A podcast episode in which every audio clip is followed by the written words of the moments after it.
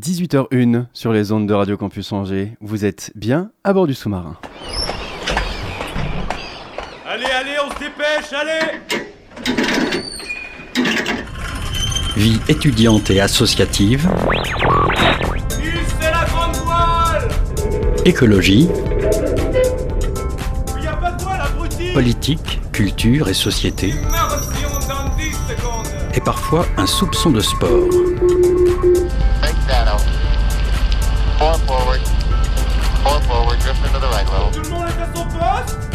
Du lundi au jeudi, 18h-19h, le sous-marin, la quasi quotidienne d'infos de Radio Campus Angers. Au programme du sous-marin ce soir, on se fait plaisir, on continue cette semaine, on se passe les meilleures interviews de ces dernières semaines, en gros une semaine best-of quoi, on, prend du plaisir à faire ça euh, avec vous euh, chers auditeurs et auditrices de Radio Campus Angers. On en commencera avec une interview enregistrée à l'occasion de la journée nationale des aidants pour questionner la place des aidants, des patients et euh, des soignants dans la société. En deuxième partie d'émission, on sort du studio et on vous fait revivre un peu comme hier une discussion enregistrée, une discussion enregistrée à l'occasion de la fête de la science. Mais on change de sujet cette fois, on parle de consommation d'énergie dans notre quotidien. On n'oublie évidemment pas toute notre team de chroniqueurs et chroniqueuses. Ben d'Infoscope est avec nous ce soir. On retrouvera aussi notre dose d'humour hebdomadaire avec la chronique d'un élève des Folies Angevines, François, et évidemment la revue ciné d'Isabelle de Ciné Légende. Ajustez votre gilet de sauvetage, le sonar du sous-marin va émettre pendant une heure ce soir.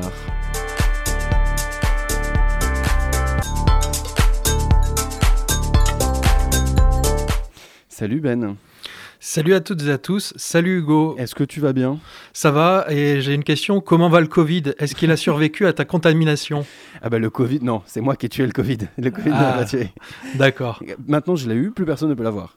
Ah bah, c'est une bonne nouvelle alors. Voilà, call me Chuck Norris.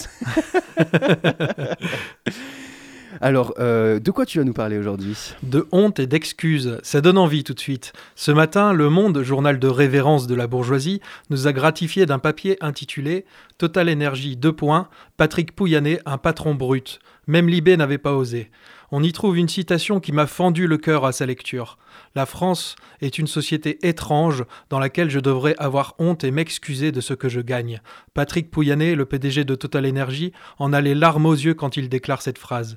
Étrange société que cette France où le peuple, frappé de plein fouet par une inflation galopante, s'indigne qu'un grand patron, par voie de tweet, se dise fatigué de n'avoir touché que 4 millions d'euros en 2020 pour justifier de s'être effectivement augmenté de 52% en 2021 afin de retrouver un salaire un minimum digne à 6 millions annuels. Étrange société que cette nation révolutionnaire qui a coupé des têtes pour moins que ça et qui a osé arborer au fronton de ses bâtiments le mot égalité. Étrange société en effet, comparée à celle dans laquelle M. Pouyanné as- aspire à avoir son rond de serviette. La haute société, où l'on cultive l'indignation de ces syndicats ouvriers qui bloquent la France et la nostalgie d'un temps où ces syndicats n'existaient pas. En même temps, il faut dire que le tweet de Patrick Pouyanné où il évoquait le fait d'être fatigué a suscité évidemment une, une forte polémique. C'est peu de le dire. Même Laurent Berger est sorti de son coma pour dire du PDG de Total qu'il était hors sol. Même Bruno Le Maire, ministre de l'économie des plus riches et des économies des plus pauvres, a appelé les grands patrons à faire preuve d'une décence élémentaire. Après tout, Patrick Pouyanné a raison. Avoir honte et s'excuser de ce qu'il gagne, c'est pas vraiment le genre de la maison. Surtout que comparé aux ultra riches, Pouyanné est un poids plume. Il paraît que Bernard Arnault le surnomme Patoche Poulailler. Le PDG trouvé, de. Total, le PDG de Total, coq de basse-cour, ne gagne que l'équivalent de 400 SMIC. Quelle misère C'est le pourboire que Bernard laisse chaque jour au serveur du Fouquet's. Il faut dire que Bernard Arnault joue dans la cour des grands. Depuis sa villa de 4300 mètres carrés à Nine Park, au nord de Londres, il a pu apprécier son statut d'homme le plus riche d'Europe, confirmé par le classement du magazine français Challenge de juillet dernier, dans lequel il culminait à 149 milliards d'euros. Au rythme de 6 millions annuels, Pouyanné devrait bosser 25 000 ans pour égaler Arnaud. Plusieurs millénaires avant que l'homme préhistorique recouvre de peinture la grotte de Lascaux, il aurait fallu que Total commence à exploiter des, gi- des gisements de pétrole et choisisse Patoche comme PDG pour que ce dernier envisage en octobre 2022 d'avoir honte et de s'excuser. Et c'est pas sûr en fait qu'il y ait suffisamment de pétrole sur Terre pour une exploitation de 25 000 ans en plus. C'est clair que niveau pollution et compagnie, en plus, ça voudrait dire qu'une extinction de masse aurait pu emporter l'humanité bien avant qu'on ait la chance de voir Christophe Béchu, ministre de l'écologie. Pendant ce temps, Plus sérieusement, toujours dans le secteur de l'énergie, les raffineurs comme les salariés de l'électricité subissent la répression policière et judiciaire, sont traités en criminels pour avoir fait grève. Au point que la semaine dernière, l'un d'entre eux, qui travaillait pour RTE à Saumur, s'est donné la mort, un mois après avoir été convoqué au commissariat d'Angers. Le patronat de l'énergie aura beau faire des efforts, il n'aura jamais suffisamment honte et ne s'excusera jamais assez pour avoir contribué à provoquer l'irréparable. Merci beaucoup, Ben, pour cette chronique. Tu étais en colère Un petit peu. Un petit, légèrement. Euh, où est-ce qu'on en est? Je crois que vous avez une sortie prochaine encore sur YouTube. Sur pour notre- YouTube, pour notre euh, Infoscope. Production, sur YouTube Infoscope Production, le 4 novembre, vendredi 4 novembre, c'est la sortie de l'épisode 3, dernier, ultime épisode de Nous sommes en guerre, Gratuitement. gratuitement sur Et YouTube. Allez, foncez voir ces, ces formidables documentaires qui, qui nous questionnent en tant que citoyens sur notre, sur notre place euh, dans cette société dans laquelle nous vivons. Merci beaucoup, euh, Ben, pour cette chronique. 18h-19h, le sous-marin sur Radio Campus Angers. L'interview que vous allez écouter a eu lieu le week-end dernier à l'occasion de la fête de la science du 7 au 17 octobre. Dans toute la France, plus de 6000 événements ont eu lieu pour mettre à l'honneur les sciences et la recherche. Une interview avec monsieur Charles Marot. Nous sommes toujours depuis le village des sciences de l'Ézéo à l'occasion de la fête de la science. Nous continuons nos discussions sur les ondes de Radio Campus Angers avec Charles Marot. Charles Marot, bonjour. Bonjour. Vous êtes maître de conférences aux arts et métiers d'Angers et membre du LAMPA, le laboratoire angevin de mécanique, procédés et innovation. Dans le descriptif de l'atelier que vous proposez au Village des Sciences aujourd'hui, vous écrivez que les concepts physiques associés à la production, la transformation et la consommation de l'énergie sont souvent mal compris. Est-ce que le fait qu'on ne sache pas comment est produite l'énergie engendre du gaspillage? Oui, je pense, et aussi, je, euh, Je vous laisse parler bien proche du micro. la difficulté liée à cette notion d'énergie, c'est que si on demande aux gens de s'imaginer ce que c'est qu'un litre d'eau ou qu'un kilogramme de farine, ils voient tout de suite ce que c'est. Quand on parle de, de grandeur physique comme de, des volumes ou des masses, les gens arrivent assez bien à appréhender ce que c'est.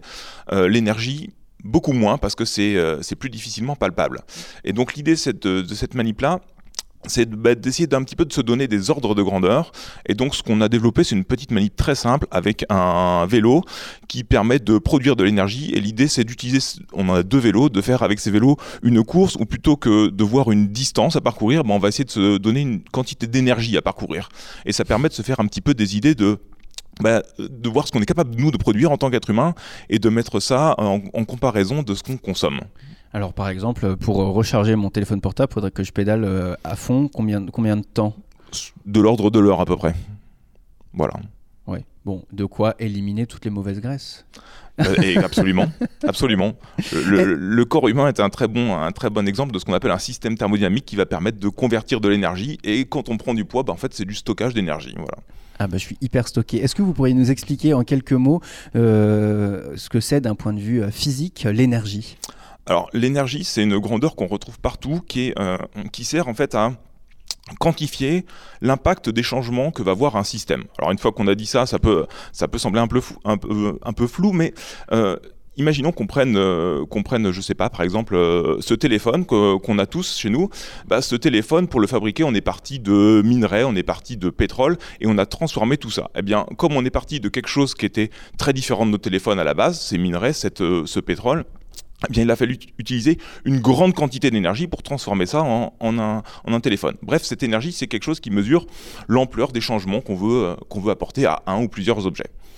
Comment est-ce qu'on peut Est-ce que c'est possible de produire de l'énergie proprement? Oui, Puisque c'est l'enjeu aujourd'hui euh, de la transition Oui, énergétique. alors absolument, parce que ça, ça existe. Euh, il faut maintenant quand même bien définir ce qu'on entend par, par proprement, parce qu'il y a, des aspects qui sont, euh, qui sont parfois un petit peu, contradictoires. Euh, quand on raisonne par exemple en termes de- d'émissions de gaz à effet de serre, en particulier de CO2, bien de ce point de vue-là, l'énergie nucléaire est plutôt propre. De ce point de vue-là. Euh, maintenant, si on regarde les problématiques associées au, à la gestion et au stockage des, des déchets nucléaires, ça, ça devient beaucoup moins, beaucoup moins propre. Donc, il faut toujours regarder la notion de, de propreté en la définissant euh, correctement avant d'en discuter. Quel- Alors, justement, qu'est-ce que c'est une énergie Qu'est-ce que c'est une énergie propre?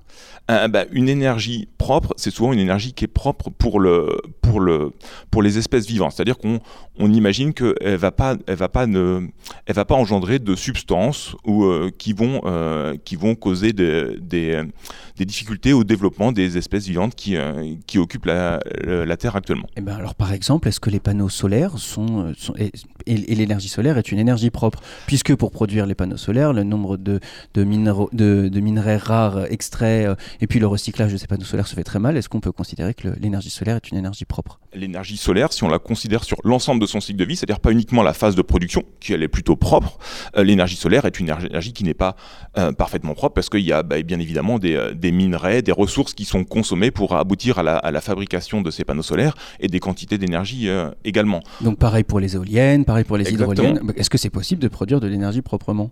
La, la production en tant que telle, on y arrive. Oui, est-ce que... C'est la fabrication des dispositifs qui, qui, condu- qui conduisent à produire cette énergie-là qui l'est malheureusement beaucoup moins. Est-ce qu'il y a des solutions? Un- bah, la première solution, puisqu'on n'est pas capable de, de fabriquer des dispositifs qui sont capables de produire de l'énergie de manière 100% propre, bah, c'est déjà peut-être de consommer moins. Vous vous anticipez sur la Mhm. suite de mes questions, mais très bien, continuez.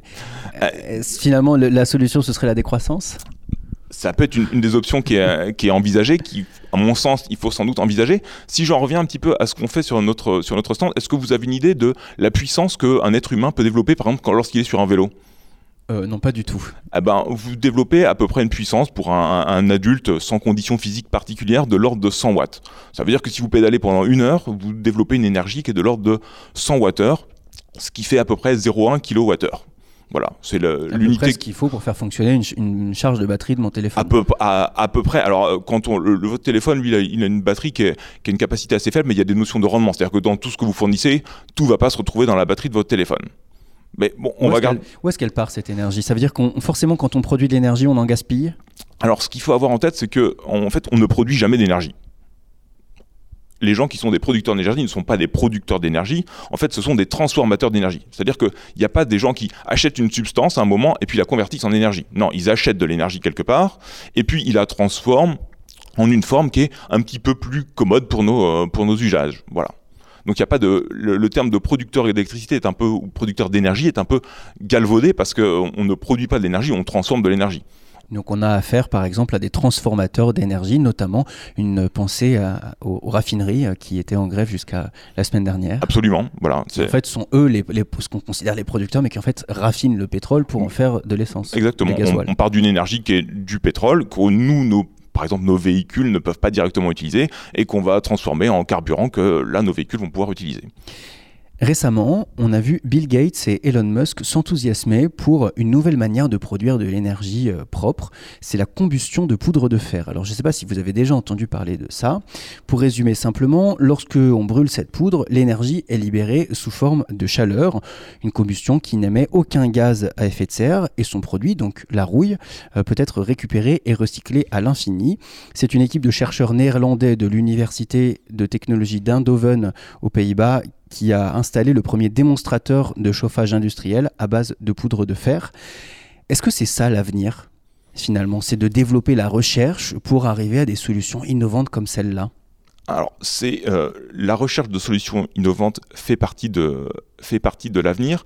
La, difficulté, c'est que euh, une solution technologique comme celle-ci, si on admet qu'elle est euh, qu'elle est qu'elle est absolument viable, son déploiement sur des échelles qui soient qui soient industrielles va prendre des durées qui sont de l'ordre de euh, au minimum 10 ans, pro- probablement 20 ans. Or, ce temps-là, On on l'a plus. C'est-à-dire que la problématique de, de- des, notamment des émissions de gaz à effet de serre, c'est une problématique d'inertie. C'est-à-dire que si demain matin on arrêtait complètement notre, nos émissions de gaz à effet de serre, eh bien, ça va pas changer radicalement la, euh, la face du monde demain.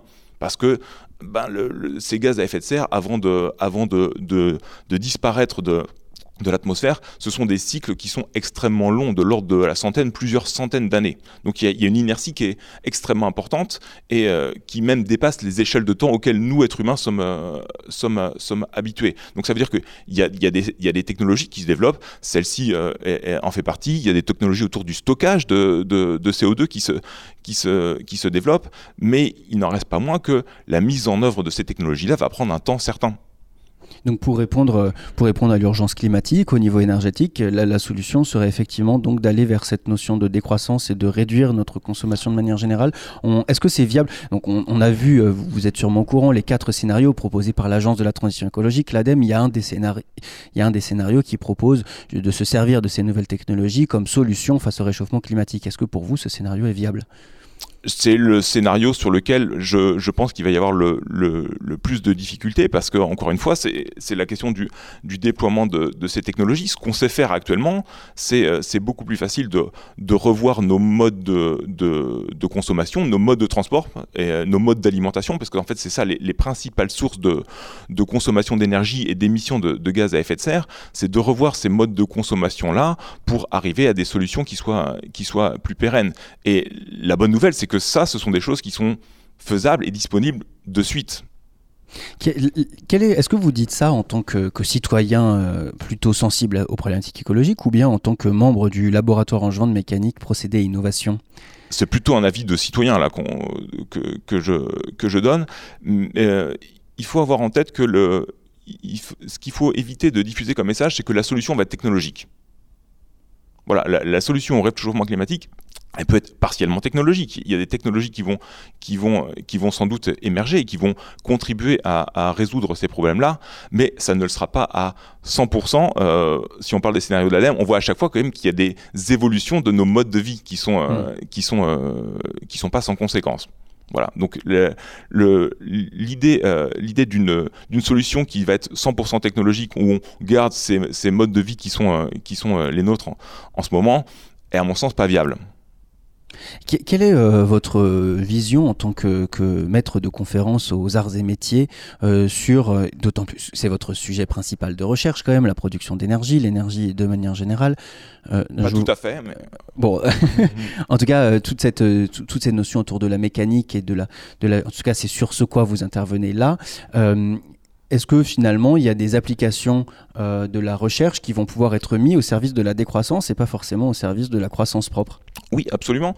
Euh, alors, il y a, euh, on a, dans le cadre de notre activité, de nos activités de recherche, on a beaucoup de choses, et ça fait déjà maintenant quelques dizaines d'années que c'est, euh, que c'est, en œuvre, où on travaille beaucoup, par exemple, sur l'utilisation des, matériaux. Et l'idée, c'est de se dire, faut pas forcément penser à, utiliser, à développer de nouveaux matériaux, mais prenons ce qu'on a déjà, mais utilisons les mieux ces matériaux-là.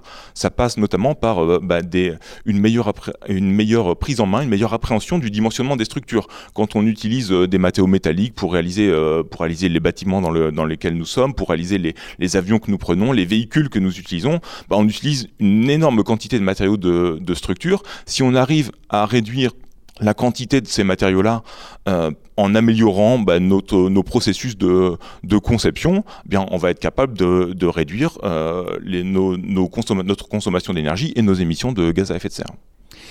Est-ce que si j'ai un comportement exemplaire euh, dans ma consommation énergétique, est-ce que forcément il y aura toujours un peu de gaspillage malgré moi?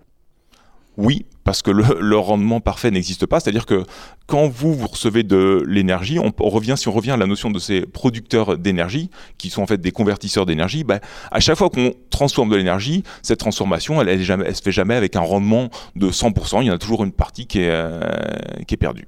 Et comment ça se fait qu'elle est perdue? Est-ce que c'est la, la qualité euh, J'imagine les lignes électriques qui laissent filer de, l'électricité, euh, comme euh, les canalisations qui fuient euh, sous nos pieds? Alors c'est un petit peu dans cette idée-là, sachant que euh, la physique nous dit qu'il n'y aura jamais de rendement de, de 100%, on en perd toujours un petit peu.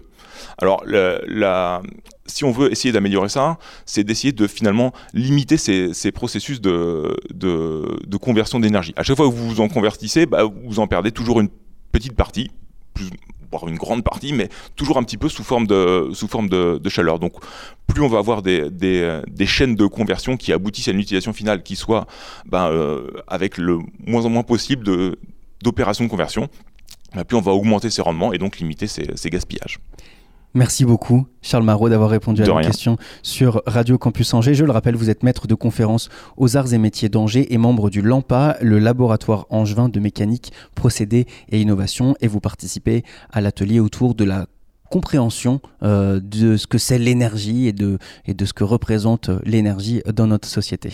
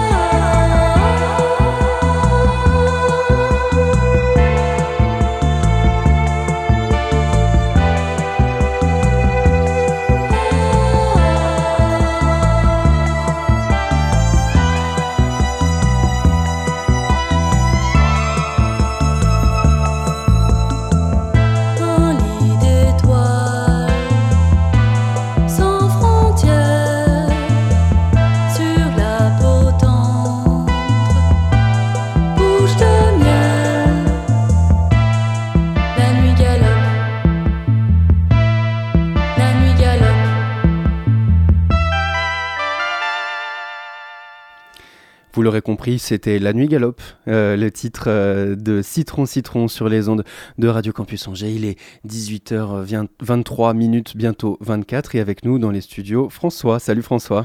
Salut Hugo. Tu, es, euh, tu fais partie de la team des Folies Angevines. Exactement. et tu es élève, et tu apprends un peu le- les, les bases de l'humour, hein, C'est ça, exactement, le stand-up. le stand-up. Et donc avec nous pour, pour ta première chronique, La première chronique. eh ben, la, la- la scène, le micro, le studio est à toi. Ok, cool, merci beaucoup. Eh bien, bonjour à tous et à toutes, amis auditeurs et amis auditrices. Que- J'espère que vous allez bien. Alors, ça va. Oui, mais... bon, on va aller droit au but. Savez-vous quel est le point commun entre du riz, une banane et un coin? Et- Non. Eh bien, c'est simple, c'est ce que j'ai mangé hier soir.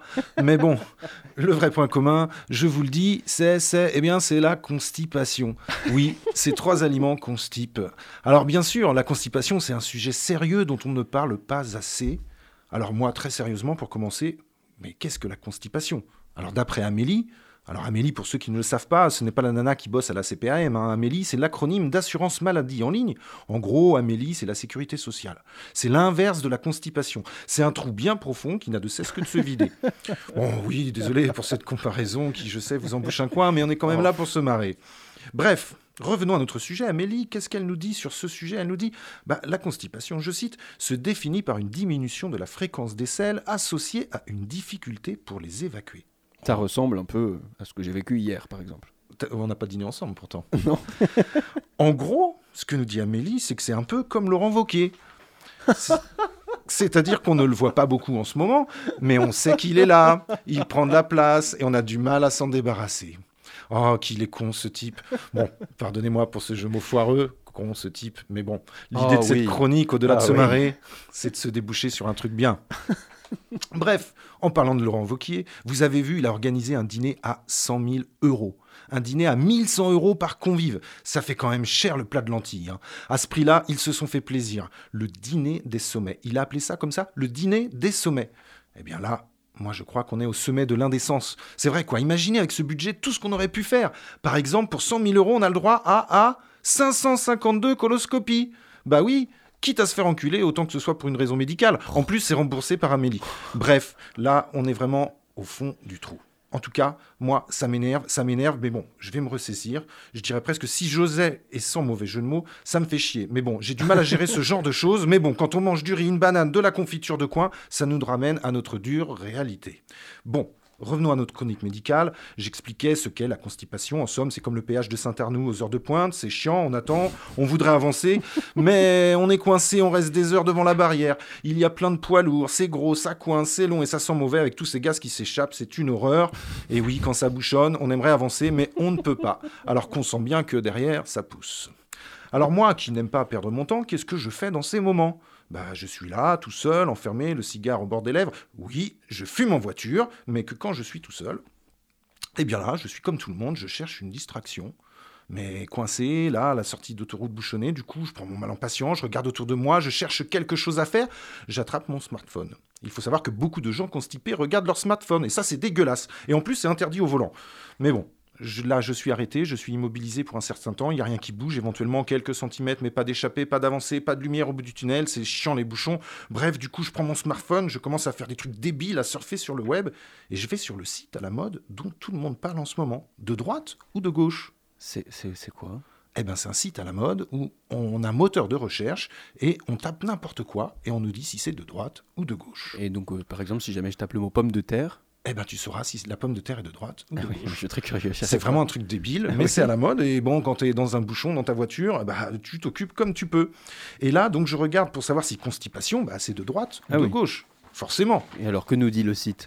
Eh bien, moi d'abord, de prime abord, j'aurais quand même plutôt mis ça au centre, bien au milieu, un peu comme Macron. si je dis comme Macron, bon, c'est par rapport aux effets indésirables. hein, c'est le type, il traîne toujours autour du pot, et d'un coup d'un seul, il vous lâche un truc qui fait mal. Oui, la politique, c'est comme la constipation. Quel chemin emprunter pour faire passer un truc qui passe pas Bref. Pardonnez-moi, je m'égare, je ressente mes propos. La constipation, plus sérieusement, et toujours d'après ce, fameux site, eh bien, la constipation, c'est, c'est, c'est de gauche. Ah oui. Ah oui, eh ben merde, ah, je vous apprends quelque chose. hein. La constipation, c'est de gauche. Donc, euh, de droite et constipé Ah, ben, de droite et constipé, ben, je ne sais pas. En tout cas, moi, je comprends mieux Mélenchon. Mais bon, là, maintenant, tout de suite, je repense quand même à Vauquier. Je me dis, oh, le pauvre, il doit avoir du mal à digérer, ça coince pour lui. Comment il peut faire alors qu'il a une maladie de gauche, le pauvre? Mais bon, rassurons ce pauvre Laurent. Car j'ai trouvé, toujours sur de gauche ou de droite, j'ai trouvé un remède pour toi, Laurent. Et oui, figurez-vous que le suppositoire est de droite. Donc Laurent, si Ah. tu m'entends, tu es sauvé. Un peu de glycérine. Tu sais, la glycérine, tu connais, tu as l'habitude d'en mettre dans tes propos quand tu t'adresses au petit peuple que nous sommes. Donc Laurent, un petit doigt et un suppôt, et tu verras, cette petite histoire de dîner au sommet, elle sera vite oubliée. Au pire, elle, elle restera dans les annales. Mais bon, non, non, non, non, non, non, annales, c'est de gauche, annales, c'est de gauche. Ah. On ne sortira jamais de ce sujet. Quand ça veut pas, ça veut pas. Bah moi, en tout cas en ce qui me concerne, je suis au bout du rouleau, je suis constipé seul face à moi-même et je me dis à l'intérieur, merde, j'ai une chronique à écrire pour Radio Campus et ça, sans mauvais jeu de mots, c'est dur. Je me ressaisis, je laisse une trace sur une feuille, je relis mon texte, c'est un peu consistant, mais ce n'est pas trop de la merde. Alors amis auditeurs, j'arrive au bout de cette chronique, je m'excuse si je vous ai heurté en parlant politique, en jouant avec les mots, mais sachez que cet, cet exercice excrément difficile, et comme disait Churchill, manger ces mots ne m'a jamais donné d'indigestion. Ah oui, crotte Ah, C'est pour rester dans le sujet, j'oubliais. Le sous-marin, le sous-marin, c'est de gauche. Voilà, c'est Ah. tout pour moi. Ah, ça, ça, ça me fait plaisir. Merci beaucoup, François. Et bravo pour cette première chronique. Incroyable. Merci beaucoup. Merci beaucoup. Et puis, on se retrouve très bientôt sur les ondes de Radio Campus Angers. Avec et puis, plaisir. hâte de, voir- de te voir sur scène. Merci. 18h-19h, le sous-marin sur Radio Campus Angers. On enchaîne cette émission avec une interview euh, enregistrée à l'occasion de la Journée nationale des aidants, euh, des aidants. On écoute ça tout de suite sur Radio Campus Angers. C'était enregistré il y a deux semaines. La semaine dernière, le 6 octobre, avait lieu la journée nationale des aidants. Dans le Maine-et-Loire, des actions ont lieu pendant plusieurs mois. Projection aux 400 coups, spectacle à Noyant Village vendredi soir, spectacle interactif euh, vendredi 18 novembre à Cholet. Tant d'occasions pour sensibiliser à ce qu'est un aidant et comment les aider. Avec nous pour en parler, Maud Robinard, bonsoir. Bonsoir. Vous êtes chargée de mission aidant à l'UDAF, l'Union départementale des associations familiales. Oui, tout à fait. Un aidant est une personne qui va venir en aide à un proche malade. Euh, mais avant d'être un aidant, un aidant était un proche, euh, lui aussi, un frère, une fille, euh, une mère, un mari. N'est-ce pas finalement un peu le sortir de sa condition de proche que de n'être plus considéré que comme un aidant Alors, euh, une petite euh, correction, euh, une petite modification, je me permets dans ce que vous avez dit. Euh, les aidants ou les proches aidants accompagnent une personne malade, certes, mais aussi une personne âgée, Âgé. en perte d'autonomie, et puis les aidants aident aussi des personnes en situation de handicap. À notre niveau, au centre de ressources et de soutien aux aidants, qui est donc départemental et porté par l'UDAF de Maine-et-Loire, vous l'avez dit, on va s'adresser à tous ces aidants-là, sans distinction. Et pour répondre à votre question, euh, non, ce n'est pas euh, euh, réduire le proche à sa condition d'aidant. Au contraire, c'est en fait prendre en considération cette, nouvelle fonction que la personne assume dans sa sphère familiale souvent, mais parfois dans sa sphère amicale. Et que, que- donc on prend en considération cette, euh, cette, cette mission, cette aide, et on vient accompagner un soutien aux aidants à travers euh, notre dispositif, mais à travers euh, également tous les dispositifs de- des partenaires que nous relayons, pour que les aidants, les proches aidants, puissent aider au mieux. Est-ce qu'une fois qu'on est aidant, on, peut, euh, on reste proche quand même? Oui, alors, euh, euh, alors les aidants, qui sont-ils? C'est important de, distinguer euh, de qui on parle. Euh, on parle de proches aidants pour toute personne qui accompagne quelqu'un, un- une personne dans sa sphère donc familiale ou amicale, dans les tâches de la vie quotidienne et de façon régulière. Donc on- a une définition en France qui est apparue pour la première fois dans la loi ASV, la loi d'adaptation de la société au vieillissement, en 2015. Euh, on a une définition, mais on n'a pas de statut en France. Hmm. Donc, euh, ces aidants, ils ont aussi du mal à se reconnaître, ils ont aussi du mal à s'identifier.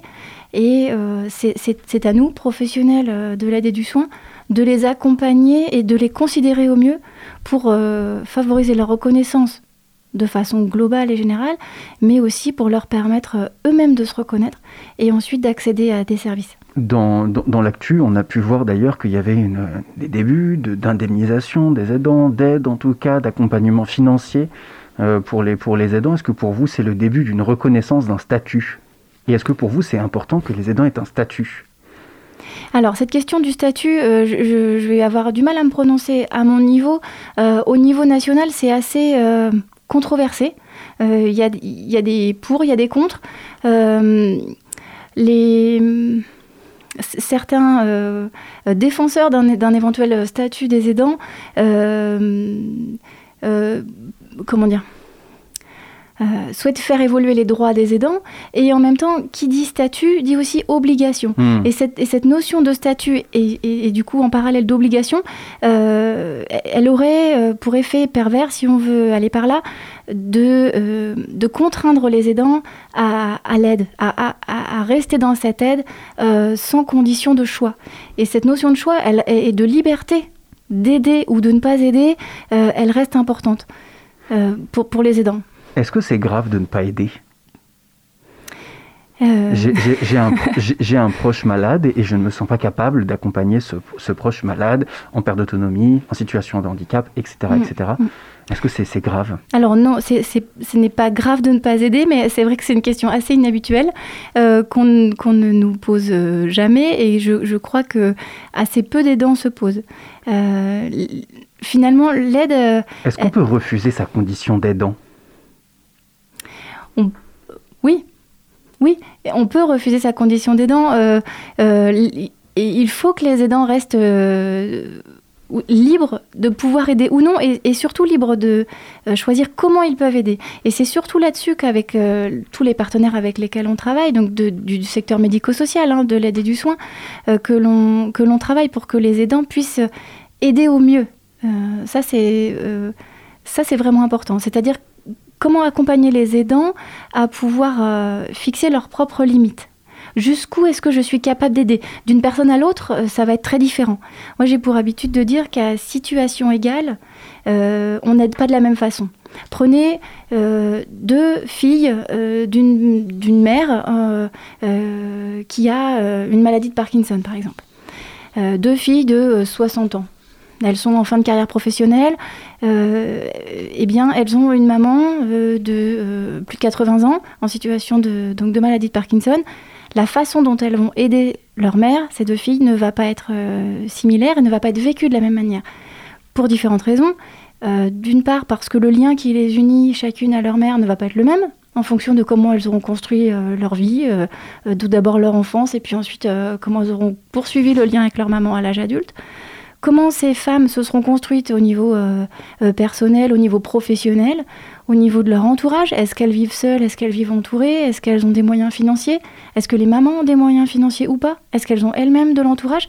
Et du coup, ces deux filles aidantes ne vont vraiment pas aider euh, de la même façon leur maman qui, pourtant, on pourrait imaginer euh, au départ, euh, euh, ben, vivent une situation, oui, qu'on pourrait imaginer euh, égale. quand Donc- on, quand, quand- quand on est proche aidant, comment est-ce qu'on fait face à tous les affects qui sont, qui sont inhérents à notre position en tant que mère, frère, mari, enfant?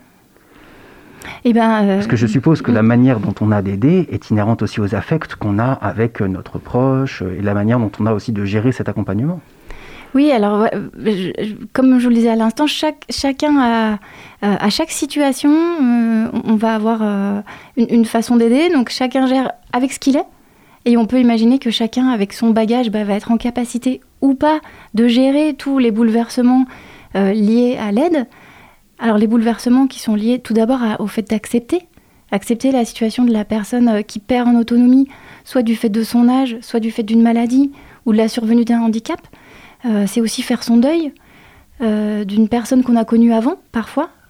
Euh, ou pour les parents d'enfants en situation de handicap, c'est parfois faire le, au moment d'une naissance, par exemple, faire le, le- deuil d'un enfant qu'on avait imaginé, ce genre de situation. Et donc, eh bien, à, chacun, chaque personne va évoluer avec ce qu'il est, avec ses forces et ses faiblesses, avec son entourage, et puis on, on l'espère, en tous les cas c'est notre travail, avec l'accompagnement professionnel qu'il peut y avoir autour.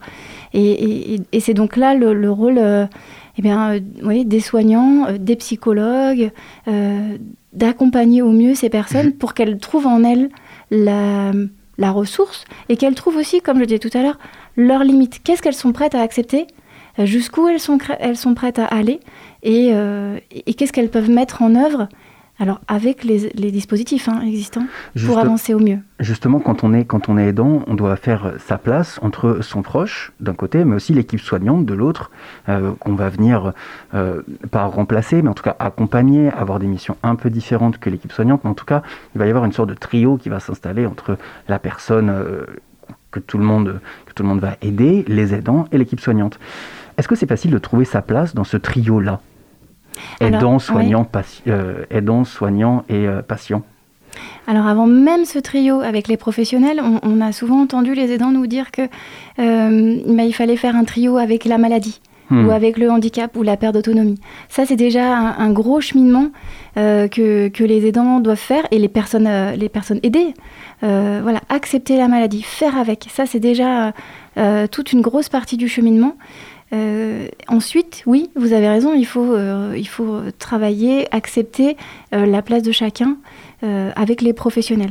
Excusez-moi, j'ai oublié votre question. D'autant plus que c'est parfois un peu, un peu compliqué. C'est-à-dire, quand on est aidant et qu'on est un proche aidant, on a la sensation d'être la personne la mieux placée pour aider, puisqu'on connaît par cœur la personne. Est-ce que finalement, le aidant ne s'en sentirait pas un peu coupable de laisser d'autres faire et qui pourraient potentiellement Mm. faire mieux? Oui, oui, tout à fait, c'est ça. L'aidant est souvent devenu un expert de la Hmm. situation de son proche. À la fois parce que, comme vous l'avez dit, c'est lui qui connaît euh, le mieux euh, la personne, son enfant ou son parent, euh, parce qu'il y a un lien affectif de, de- de longue date, de longue durée, et puis parce qu'il a l'habitude d'aider. Et dans certains cas, l'aidant est devenu aussi un, super soignant. Il sait effectuer des gestes techniques parce que euh, quand il y a eu parfois une hospitalisation et un retour à domicile, l'aidant a appris à effectuer un soin. On peut imaginer que ce n'est pas sa place ou son rôle, euh, et on le comprend aisément.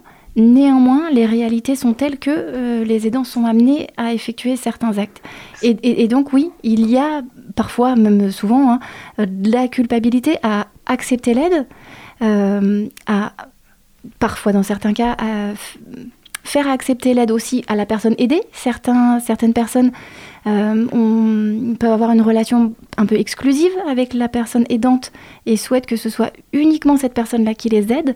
Il faut donc accompagner le, le duo ou le binôme aidant-aidé pour pouvoir euh, venir soulager l'aidant et, euh, et- et, et f- faire accepter, même si c'est pas un très joli mot, euh, faire accepter à la personne aidée que euh, d'autres personnes, des professionnels notamment, peuvent venir prendre le relais. Hmm. Et, et dans, et dans l'idéal, il faut que euh, toutes ces personnes-là forment une nouvelle équipe pour que les soignants euh, considèrent l'aidant, viennent euh, apprendre aussi comment euh, l'aidant fonctionne avec son proche pour que euh, mais il y ait un relais qui se fasse en toute confiance pour déculpabiliser l'aidant, effectivement, et, que, et que les, les- les actes qui sont posés, les soins par exemple, soient, soient réalisés correctement pour que l'aidant soit rassuré ce lui qui, aussi. ce qui amène évidemment à euh, l'accompagnement des aidants, comment les former, comment les accompagner et comment aider finalement un aidant. Avant de vous donner la parole, je voudrais vous faire écouter un extrait d'une interview de Hélène Viennet, euh, psychologue psychanalyste, autrice du livre À l'écoute des proches aidants du répit à la rêverie, un livre qui a été publié en 2020 chez Célie Arslan. L'aidant, on va l'aider à découvrir ce dont il a besoin. On va pas savoir d'emblée ce dont il a besoin. Souvent, il va entendre les, les, conseils comme des injonctions. Il faut que vous vous reposiez. Les, les soignants, on aurait besoin de vous quand même pour que vous soyez là pour ouvrir la porte. Donc tout le temps, ils sont sollicités à faire des choses très contradictoires. Moi, je veux bien me reposer, mais comment je vais faire si en même temps je dois ouvrir la porte? Moi, je veux bien me reposer, mais si en même temps je dois surveiller qu'il respire bien à la nuit. Donc on va l'aider petit à petit à découvrir comment il pourrait se reposer. Comment il va pouvoir euh, mettre en place des choses pour que ce soit mieux pour lui. Donc on va l'amener à savoir ce qu'il a besoin et pour ça repérer son savoir-faire à lui. Il sait faire plein de choses. Et à partir de là, on va lui montrer tout ce qu'il sait faire. Et à partir de tout ce qu'il sait faire, on va voir petit à petit avec lui là où on pourrait mettre une aide, là où on pourrait l'aider. Donc il va avoir besoin des experts parce que les, les professionnels, ils savent, mais les professionnels humbles, humbles qui vont aider la maïotique, hein, ils vont l'aider à savoir pour lui-même ce qui, ce qui sera bien. Qu'est-ce que vous en pensez, euh, Maud Robinard? Oui, alors c'est tout à fait juste, c'est- c'est c'est exactement ça.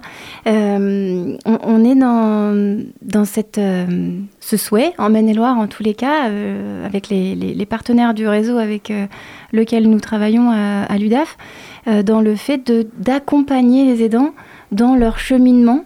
Euh, effectivement, les aidants, ils reçoivent plein d'injonctions contradictoires, comme on vient de l'entendre. hein, euh, voilà, faites-vous aider, reposez-vous, oui, les aidants nous disent oui, oui, oui, euh, j'aimerais bien pouvoir me reposer, j'aimerais bien me faire aider, mais pour ça, il faut que euh, les conditions soient réunies. Ce il faut que est très violent, hein. c'est-à-dire qu'il faut que vous vous reposiez, en même temps il faut que vous soyez là, pour reprendre l'exemple de.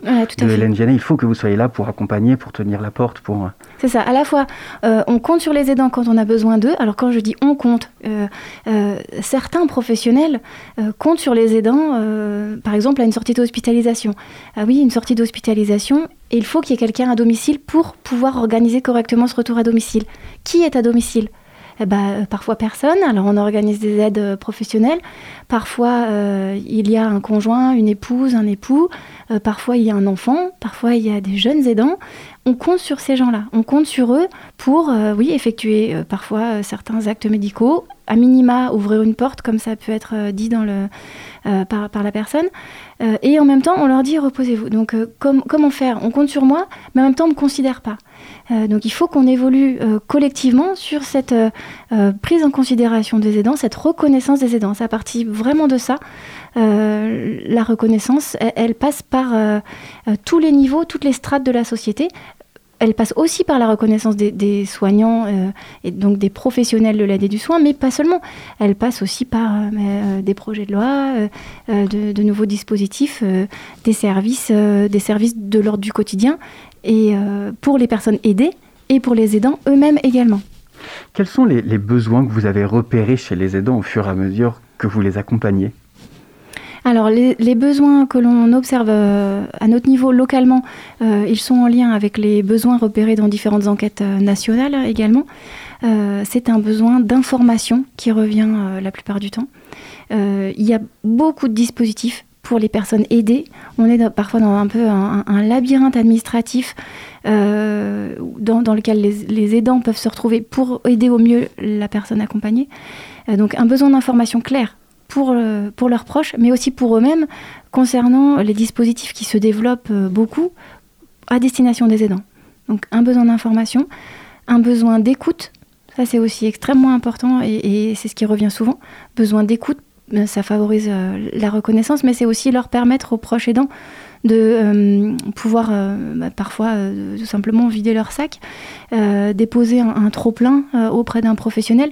Et, c'est important qu'il y ait des professionnels pour ça, parce que certains aidants nous disent Bon, euh, moi je vois bien, je- j'ai des copines, euh, je retrouve des amis, euh, je vais marcher avec, euh, avec des, voisins, mais euh, bon, bah, j'arrive toujours avec mes problèmes, donc j'ai pas envie non plus de à chaque fois revenir leur parler de mes soucis.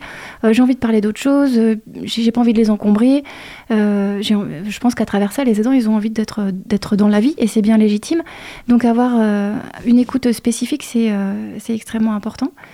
Euh, donc besoin d'information, besoin d'écoute, euh, besoin de soutien, de dispositifs euh, destinés pour eux-mêmes, pour les aidants.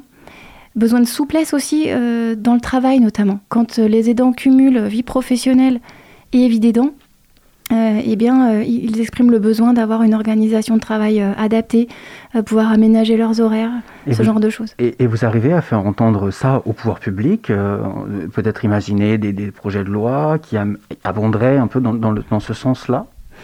Alors, à notre niveau, euh, au niveau... euh, Pour sensibiliser quand ouais. même, quand même le pouvoir politique à tous ces besoins. Ouais. Alors ça se joue à Les aidants à qui sont... diff- Pardon. Oui, ça se joue à différents niveaux, pardon. Euh, au niveau national, il y a des évolutions. Euh, il y avait euh, un plan euh, Agir pour les aidants euh, 2020-2022 qui a été qui a été mis en place et qui a été développé. Alors, j'ai- j'ai pas de retour sur ce plan-là à, vous dire exactement si tout a été mis en place ou non, mais il y a eu des évolutions, il y a eu des avancées sur ces deux années malgré le contexte que tout le monde connaît. Et puis à notre niveau, au niveau départemental, on a, oui, vocation et, mission à faire euh, euh, remonter les besoins et les réalités des aidants euh, au pouvoir public, aux institutions, Alors on travaille en lien étroit avec le département de Maine-et-Loire. Et puis notre institution, UDAF, qui est donc l'Union départementale des associations familiales, rencontre chaque année les sénateurs et les députés du département et leur font remonter les besoins des aidants, notamment à travers une rencontre. Oui. Depuis tout à l'heure, on parle des besoins des aidants, euh, qui sont là pour euh, les besoins euh, des, personnes aidées, des patients. Parlons un peu des besoins des patients, puisque finalement, il n'est question que de ça. Est-ce qu'il peut y avoir trop d'aide parfois de la part des professionnels de santé et du proche? Est-ce qu'il n'y aurait pas parfois ce sentiment un peu d'intrusion de la part des aidants et du, personnel médical? Encore, encore cette, cette aide ménagère qui passe à ce moment-là. Est-ce que finalement, on ne serait pas dans l'accompagnement, dans le trop plein d'accompagnement pour, euh, pour les patients qui... Euh, oh là là, mais finalement, moi, je me sentirais plus à l'aise si jamais on m'aidait un tout petit peu moins et qu'on me redonnait un peu d'autonomie. Alors, j'ai jamais eu cette, euh, cet écho-là. Alors, c'est vrai que nous, notre, les personnes auxquelles nous nous adressons, ce sont les proches aidants. Nous avons une ligne téléphonique dédiée aux aidants pour de l'écoute, de l'information et de l'orientation. Donc, nous avons parfois des appels de personnes aidées qui appellent pour leurs proches parce qu'elles se préoccupent de leurs proches aidants. Euh, je n'ai jamais eu le retour euh, de, personnes accompagnées nous disant euh, il y a trop d'aide. c'est plutôt, c'est plutôt les réalités inverses que nous constatons actuellement hmm. hein, dans la conjoncture. les secteurs du, de, la santé, de, de l'aide sont, sont quand même soumis à oui, soumis à rude épreuve actuellement. Donc, non, j'ai jamais eu, j'ai jamais eu ce genre de retour. Par contre, que les aides soient difficiles à accepter, ça, euh, oui, on, l'entend, on le comprend. Euh, quand, on est, euh, quand on perd en autonomie et qu'on a besoin de plus d'aide, accueillir des professionnels chez soi, il y a un côté intrusif que, les professionnels du domicile connaissent. C'est leur travail d'arriver aussi, j'allais dire délicatement, en tous les cas, en connaissance de cause. Le 6 octobre, c'était la journée nationale des aidants. Euh, à cette occasion-là, je le disais en introduction, vous avez organisé une projection d'un film aux, 400 coups à Angers, la projection du film Une vie démente. Euh, pourquoi est-ce qu'il est important pour vous ce film? Et pourquoi avoir choisi celui-ci? Alors ce film, euh, il, illustre, il illustre vraiment bien une situation d'aide et l'évolution de, la situation. On y voit une personne euh, euh, qui est euh, encore active ou en fin de carrière professionnelle, qui développe des, symptômes de, troubles de la mémoire. Elle est accompagnée par son fils et, et la jeune conjointe de son fils. Et, et on, voit au travers du film la situation de la, de la maman euh, qui a une maladie qui n'est pas nommée, mais qui a une, maladie euh, euh, neurodégénérative et donc des troubles de la mémoire, je le disais. on la voit évoluer au travers du film. Et on voit aussi la relation de son fils à sa mère évoluer. Et on voit la place de chacun évoluer en lien avec l'évolution de la maladie. On voit comment chacun bah, se confronte, euh, euh, réajuste sa, position euh, et puis évolue aussi avec ses sentiments. donc on voit toutes les phases chez le fils notamment, qui passe par des phases de, bah, d'incompréhension, de déni, de stupéfaction, puis de colère, et enfin d'acceptation de la maladie de, sa maman, et puis qui réajuste aussi sa vie, euh, sa vie perso euh, en lien avec, avec ces réalités-là. Le, débat qui a suivi ce film était animé par Anne-Claire Baudry, qui est une, thérapeute familiale. Quels ont été les échanges qui ont suivi la projection? Est-ce que c'était un temps aussi pour les personnes aidantes de, de se livrer, d'échanger entre elles? Oui, alors entre elles, c'est tout à fait ça. On a proposé à l'issue du film à aux personnes qui étaient présentes dans la salle de pouvoir échanger euh, tout d'abord entre elles, euh, par euh, l'intermédiaire d'une toute petite animation facile à, mettre en place, on, a proposé aux gens d'échanger avec leurs voisins dans un premier temps, pour pouvoir être sur un temps d'échange presque intime en fait. Hmm. Souvent on va au cinéma avec, avec quelques amis ou avec, c'est arrivé, quelques collègues. on ne souhaitait pas forcément que les gens s'expriment sur leur situation personnelle, parfois intime, devant toute la salle. Ça leur était possible, bien sûr, dans un second temps, mais euh, dans un premier temps, on a souhaité que les gens puissent échanger entre eux, parce que généralement, les films euh, de ce type suscitent euh, le débat et suscitent l'émotion. Donc on souhaitait que chacun puisse parler dans les, dans les temps de, de, débat comme ça. Il y a parfois entre 5 et 10 personnes qui peuvent prendre la parole et puis ensuite on a l'échange avec le professionnel. Et, et, à la fin, il y a beaucoup de gens qui ont écouté, mais finalement, une grosse majorité d'entre eux qui n'ont pas pu s'exprimer. Donc, par cet intermédiaire, on a proposé aux gens d'échanger tout d'abord euh, euh, en, petit, en petit comité, mmh. et ensuite, on a échangé euh, avec Anne-Claire Baudry en grande, en grande salle. La suite des événements de l'association Aidant 49, c'est ce vendredi, ce vendredi soir à Noyon-Village, avec un, un spectacle un spectacle interactif, si jamais j'ai bien suivi. Alors, euh, ce vendredi, c'est donc à Noyon-Village un spectacle de théâtre euh, d'improvisation. Ah oui. Eh bien, rendez-vous euh, nombreux à, à Noyon-Village, sûrement l'occasion d'aborder encore une fois la, la condition d'aidant ici dans le Maine-et-Loire et partout ailleurs en France et dans le monde. Merci beaucoup, euh, Maud Robinard, d'avoir répondu à nos questions. Je le rappelle, vous êtes chargé de mission aidant à l'UDAF, l'Union départementale des associations familiales. Merci une interview enregistrée il y a deux semaines, donc n'allez pas à Noyon-Village, enfin allez à Noyon-Village évidemment, mais il n'y aura euh, sûrement pas euh, l'événement dont nous parlait euh, dont nous parlait notre interlocutrice. Merci à toutes et à tous de nous avoir suivis à l'occasion de ce sous-marin.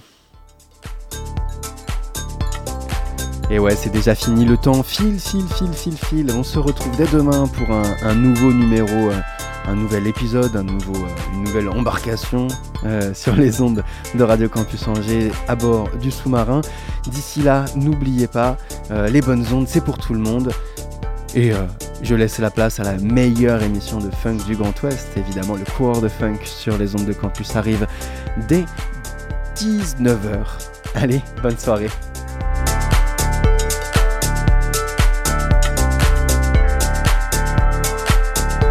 Retrouvez le sous-marin en podcast sur toutes les plateformes et sur le www.radiocampusangers.com.